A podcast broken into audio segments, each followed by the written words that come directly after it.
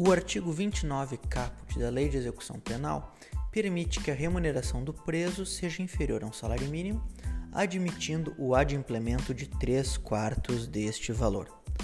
A questão que faremos hoje é: este dispositivo foi recepcionado pela Constituição Federal de 1988? Para o STF, a resposta é positiva, como se extrai do julgamento de improcedência da ADPF 336, que justamente questionava a recepção do citado artigo pela Constituição.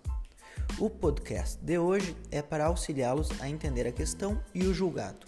Aqui fala o professor Rafael Wolff e este é o podcast Jus Federal.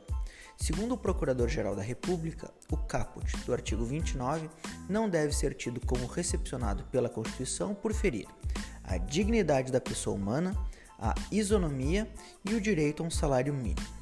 De acordo com o voto vencedor da lavra do ministro Fux, relator da ADPF 336, as alegações improcedem. Segundo ele, o Poder Judiciário não deve realizar a revisão de política pública legitimamente adotada pelo Congresso na falta de, abre aspas, demonstração cabal e cientificamente segura da arbitrariedade da política implementada, fecha aspas. No que pertine à isonomia, entendeu não haver ofensa ao referido princípio, porquanto cumprimento da pena privativa de liberdade gera restrições naturais que depreciam a mão de obra. A possibilidade de suspensão do trabalho externo por falta grave é uma delas, a qual gera um risco à continuidade do trabalho que deve ser ponderado pelo contratante. Da mesma forma, a implementação do trabalho prisional demanda a criação das respectivas oficinas, as quais geram despesas extras por iniciativa privada.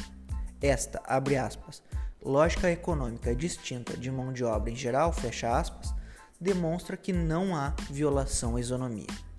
No que se refere à suposta violação à dignidade da pessoa humana, o voto vencedor ponderou que a perda das poucas vagas já existentes no mercado laboral prisional implicaria em maior violação deste postulado.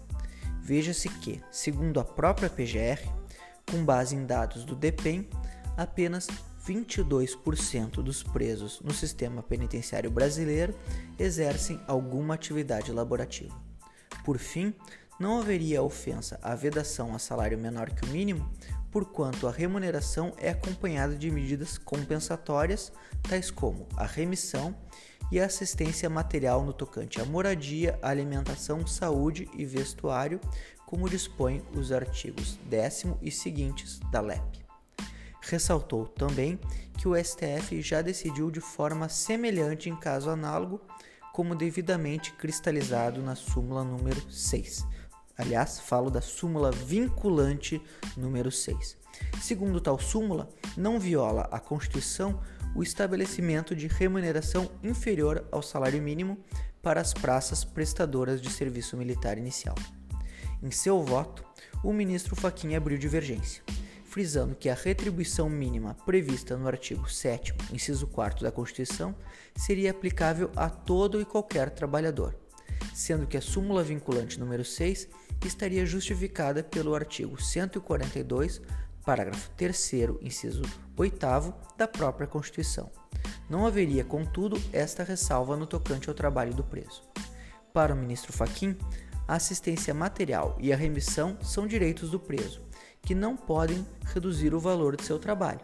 Salientou o ministro a necessidade de ler a LEP sob as lentes da Constituição e não o contrário. O voto do ministro Fux, contudo, restou vencedor por maioria. E vocês, o que acham?